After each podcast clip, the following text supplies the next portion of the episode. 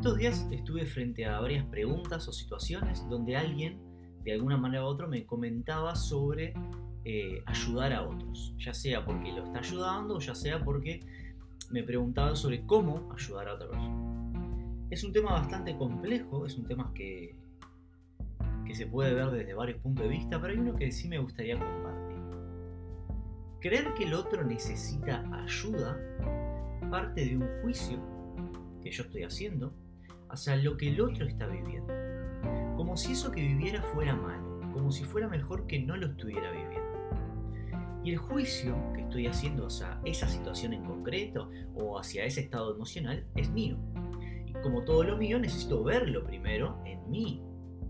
Si no me doy cuenta que eso que estoy viendo, ese juicio que estoy haciendo, es mío, lo que hago es colocar eso en el otro y la ayuda que voy a terminar dando no es una ayuda limpia, por llamarlo de alguna manera, sino que está condicionada por mis propias necesidades que no estoy viendo. Por ejemplo, tenemos ayudas que en vez de ayudar, lo que hacen es mantener al otro en un círculo vicioso dentro de su propia historia y hasta generan dependencia. Hay otras ayudas que pretenden ahorrarle cierta experiencia al otro, porque como a nuestro juicio son experiencias incómodas o de dolor, creemos que no son necesarias para esa persona. Y sentimos que tenemos hasta el deber de evitar que las transite. Todos tenemos nuestro propio proceso. Si yo no miro, cuido y me responsabilizo por el mío propio, todo lo que haga sobre el proceso del otro no es más que intentar ayudarlo desde mis propias necesidades inconscientes. Tenemos infinitas maneras de que alguien pueda recibir ayuda, pero creer que la que nosotros tenemos es la correcta es mirar solo desde nuestro mundo mental, y eso es ego puro.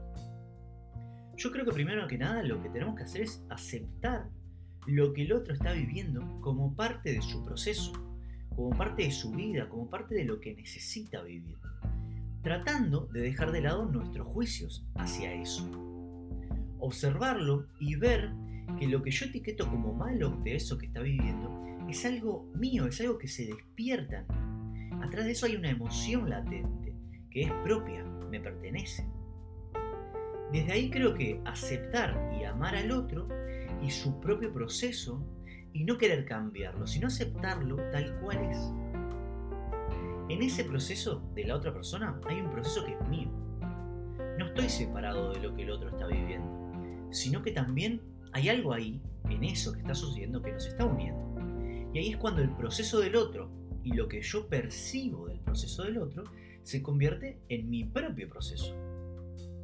Tanto el otro como yo tenemos algo que aprender de eso que está sucediendo. Él desde su lado y yo desde el mío.